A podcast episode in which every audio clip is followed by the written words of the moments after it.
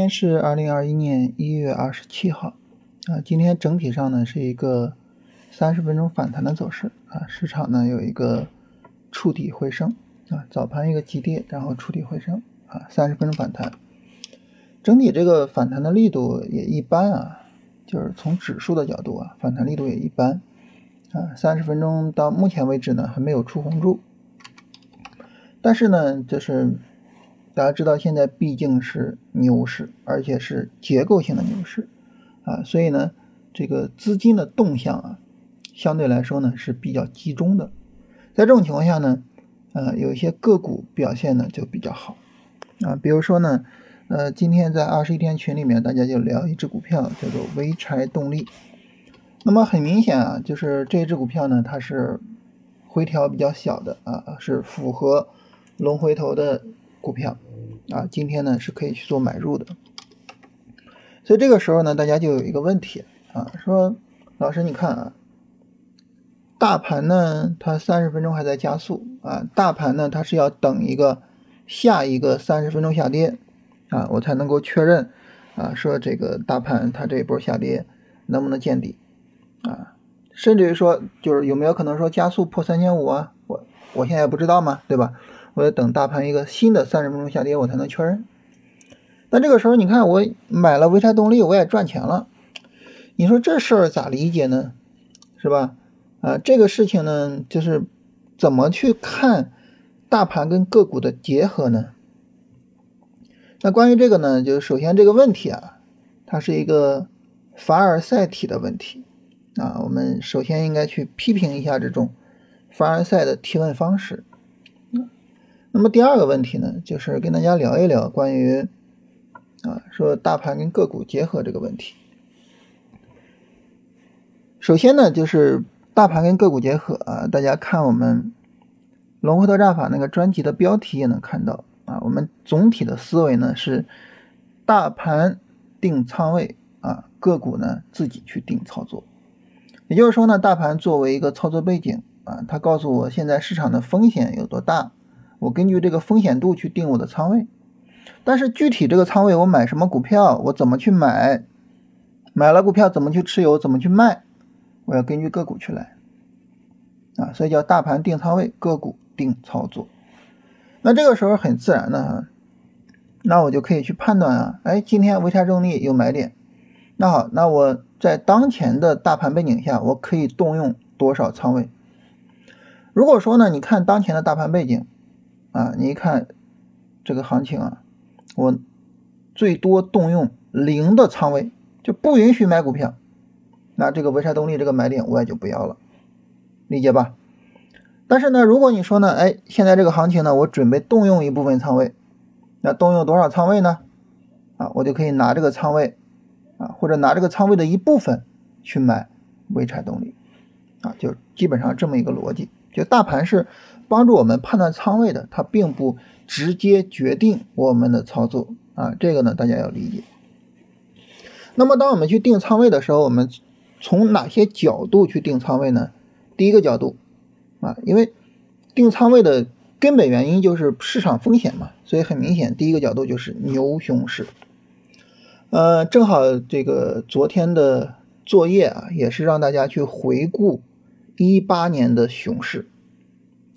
那通过回顾一八年的熊市，大家很容易理解啊。我们在熊市的发展过程之中呢，其实就是赚钱可能相对比较难一点，整体行情的操作价值可能比较低一点，我的仓位呢就没必要那么重，甚至于呢，哎，这行情一不行，三十分钟急跌，哎，算了吧，不做了，仓位就可以是零。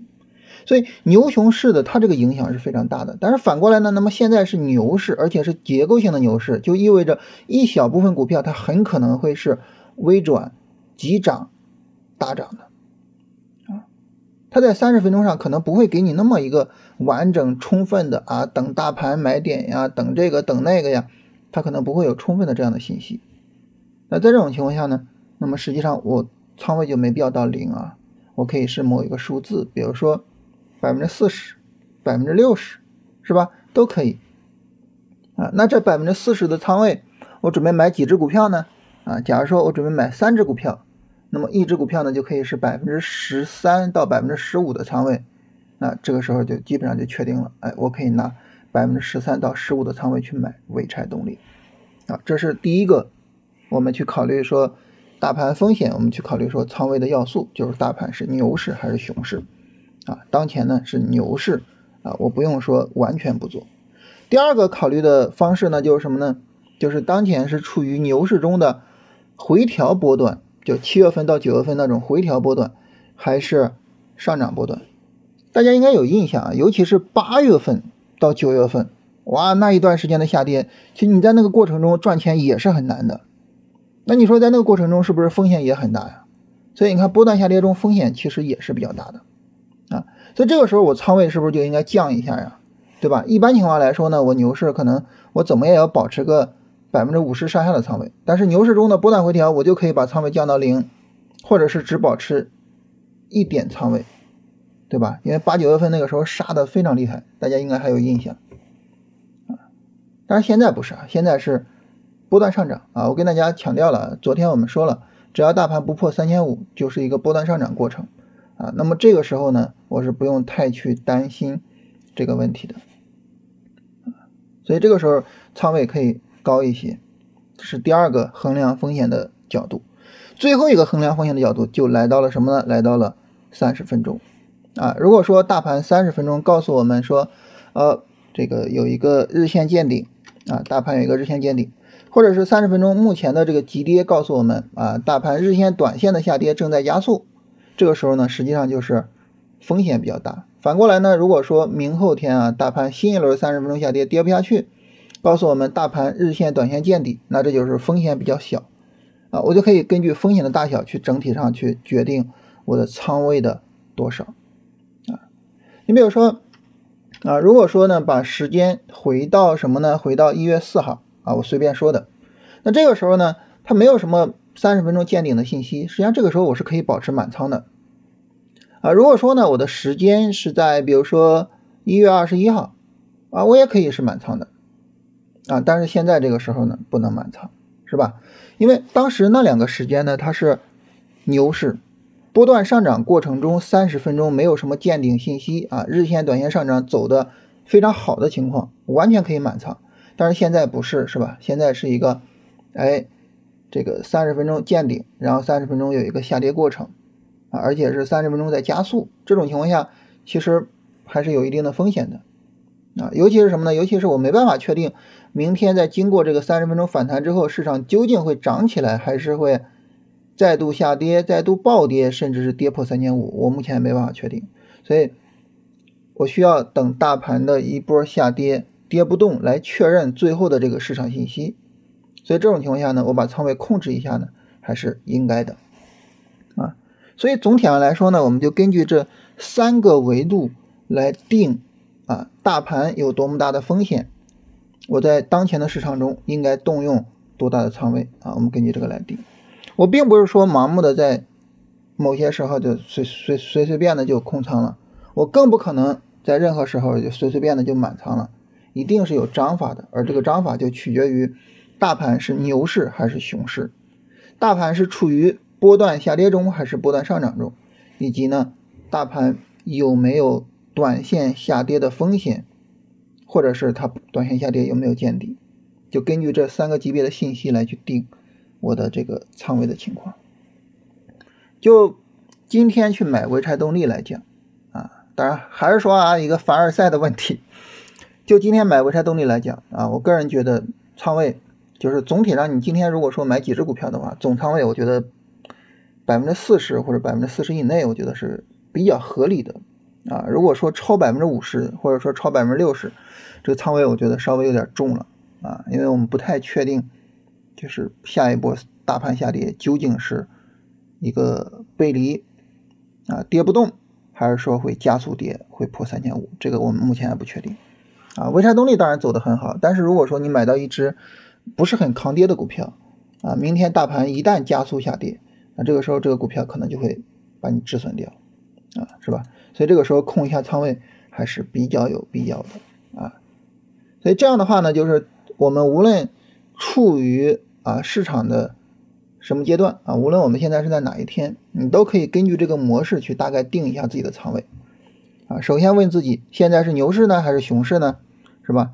牛市呢就能够保持一个基础仓位啊，怎么着也能够有一些仓位。熊市的话呢，我就小心一些啊。行情不好了，我就可以完全空仓啊，甚至空仓很长时间，是吧？然后波段上涨还是波段下跌呢？波段下跌有些时候杀还是杀的非常猛的，这个时候我可以把仓位降到极低，甚至是空仓啊。但是波段上涨中，那就尽可能的去赚钱了，是吧？那如果说牛市波段上涨中啊，然后如果说一个短线下跌又结束了。直接堆满仓就行了。但是呢，如果有短线下跌的风险啊，或者是短线风险还比较高，可以把仓位降到百分之五十左右，或者是百分之五十以下。就总体上这么一个格局啊，这是一个大的格局。这个大的格局呢，大家可以自己根据自己的情况去调整一些呃小的处理方式啊。你比如说判断牛熊市的方式是吧？判断短线有没有见顶的方式啊。然后呢，这个具体的数字这些东西呢，大家都可以。根据自己的情况稍微调一下，但是这个整体的格局应该是这样一个格局啊，就是不要盲目的动用自己的仓位啊，这个仓位的安排应该比较合理，应该根据大盘的情况去定啊，这是跟大家聊一下。然后你定了仓位之后啊，具体的操作就根据个股的买卖点，根据个股的走势来啊，因为个股的走势和大盘的走势比较接近，然后以至于说买卖点啊非常像。这种情况毕竟不是那么多见，是吧？如果说一个股票是这么走，说白了也就意味着这个股票相对来说是比较平庸的啊。然后我们去做这个股票的价值也比较低，对吧？所以操作就按这个个股自身来操作。这是大盘的情况啊，以及呢，在这个呃实盘中啊，大家一个凡尔赛的问题跟大家聊一聊啊。然后今天的板块情况，我们看到今天比较强的板块。呃，光伏、可降解塑料这两个板块呢，是最近一直在炒的。可降解塑料，我记得在十一月份开始就有在炒啊。光伏就不用说了哈，这个九月份一直到现在一直在炒啊。但今天新出来了一个板块，需要我们去注意一下，就是网络游戏啊。网络游戏这个板块，很荣幸的就是我们长线在往这个方向上调仓啊。当然这个。今天的上涨有点措手不及啊，仓位还没打足，直接就涨了啊。我们目前来说啊，就是长线调仓啊，网络游戏是其中的一个方向啊。另外呢，就是远程办公现在在调，然后还有医药里面一些关于慢性病的在往这方面调啊，就长线的啊，长线的调仓。啊，当然，大家在问题里边有有有问啊，说这个长线波段、短线分别是多久啊？这个我我借着这个话题跟大家聊一下啊。一般情况来说呢，我们的长线是以年为度，也就是说呢，我至少持有，比如说一两年、两三年，这叫长线。波段呢是以月为度，买一个波段你怎么也得持有几个月吧，对吧？短线呢是以周为度啊，一般呢一个短线进场少则一周，多则两三周。啊，所以这三个呢，正好是年、月、周的视角啊，正好是这样一个概念。所以呢，我说这三个板块呢，就是以年为度啊，因为这个板块，说实话，这几个板块都不是之前热炒的啊，也比较低估。然后呢，我们在里面找了一些比较我们比较认同的一些股票在跟踪。呃，远程办公到现在还没有还没有一个很好的上涨啊，这个。不知道市场什么时候会炒啊？有些时候市场对一些信息的反应特别快啊，然后新冠检测是吧？典型的例子，呃，今天发通知，第二天就炒啊。但是有些时候呢，市场的反应就比较慢啊。你像远程办公，像网络游戏，它的这个就是因为疫情影响而导致的利好是极其明显的，是吧？然后财报上也能体现，但是呢，市场就是不炒，那你有什么办法呢？那这个时候呢，说白了，你做这种股票就要有长线的意识啊，那就长线的去拿，就以年为度去拿它，一年之内考虑都不考虑出啊，那这种情况下你才能把这种，就是说这种思维的交易给做好啊。这顺带着聊一下啊，就是聊网络游戏这个板块，顺顺带着聊一下啊，就是今天的这个走的比较好的板块，网络游戏、光伏、可降解塑料。其中呢，网络游戏是底部上涨的啊，后续短线是可以看一看的。然后回答一下大家的问题啊。这个有朋友问说，对暴跌是怎么定义的？啊，暴跌的这个定义，呃，说白了，这个更多的是一种主观上的定义方式啊，就是你看着有大阴线是吧？有三十分钟有破位是吧？这就就可以定义为暴跌啊，尤其是放量是吧？怎么加群啊？这个二十一天训练营的群是加了二十一天训练营的人加的啊。中国巨石走势是不是理想啊？中国巨石这个走势走的还是挺不错的。啊，它整个在高位上，呃，调整力度不大啊，唯一的一个阴影就是一月十九号这根大阴线啊，其他整体上还是不错的啊，可以等一个三十分钟下跌看看情况啊，因为你要买，要么就今天早晨买了是吧？要么就再等一个三十分钟下跌啊，因为现在是一个三十分钟上涨过程，一直比较弱的这个黄金股现在涨了。嗯，黄金股的上涨，就是其实黄金股已经挺长时间没有一个比较好的行情了。黄金股这个之所以一直没有比较好的行情，一方面可能也是受制于黄金价格的压力啊。我们看到这个黄金价格总体上来说表现不是很好，嗯，但是你说黄金股昨天为什么有表现呢？可能就跟这个黄金价格上涨有关系啊。但是呢，黄金价格它后来又跌了嘛，后来又跌了。啊，所以那这就没办法了，这就今天就又跌了啊，就是他们跟这个黄金价格的关系还是比较大的。说这个最近听二十一天啊，以前的知识都忘干净了啊，这个啊就主要还是去坚持，另外一个呢就是反复的去看一下。我自己对二十一天的这个学习内容，对那些视频自信心还是非常强的，我觉得是一期非常非常经典的节目。啊，让我去评价，我就用这两个字，经典啊！所以视频要反复的看啊。另外一个呢，就是做好笔记啊，做好笔记，不做笔记，有些时候就很容易忘记。另外一个就是要重视作业以及作业点评啊，每一期的作业都是非常用心的去跟大家布置、跟大家沟通的啊，一定要去重视。嗯，你比如像昨一昨天这种作业。啊，就是去复这个熊市的情况，去复牛市初期的情况，这种综合运用型的作业一定要好好的去理解，然后好好的去看作业点评。特瑞德，特瑞德算不算龙回头啊？特瑞德这个它还需要一个日线调整啊，它刚调两天，这个不用着急啊，等它一个日线调整再说。三十分钟反弹怎么看啊？最简单的就是你看这个三十分钟的。MACD 指数啊，它如果出了红柱啊，MACD 指标如果出红柱，就算有一个 MACD 反弹了啊。然后呢，再等它新一轮的下跌啊，明后天看看是不是能展开新一轮的下跌，看看情况啊。如果说新一轮下跌下跌力度不大啊，实际上又可以考虑把仓位提上来呃，总体上看看情况再说啊。顺带说一下，然后明天早晨会有一个直播啊。然后到时候也会跟大家聊一聊这些情况。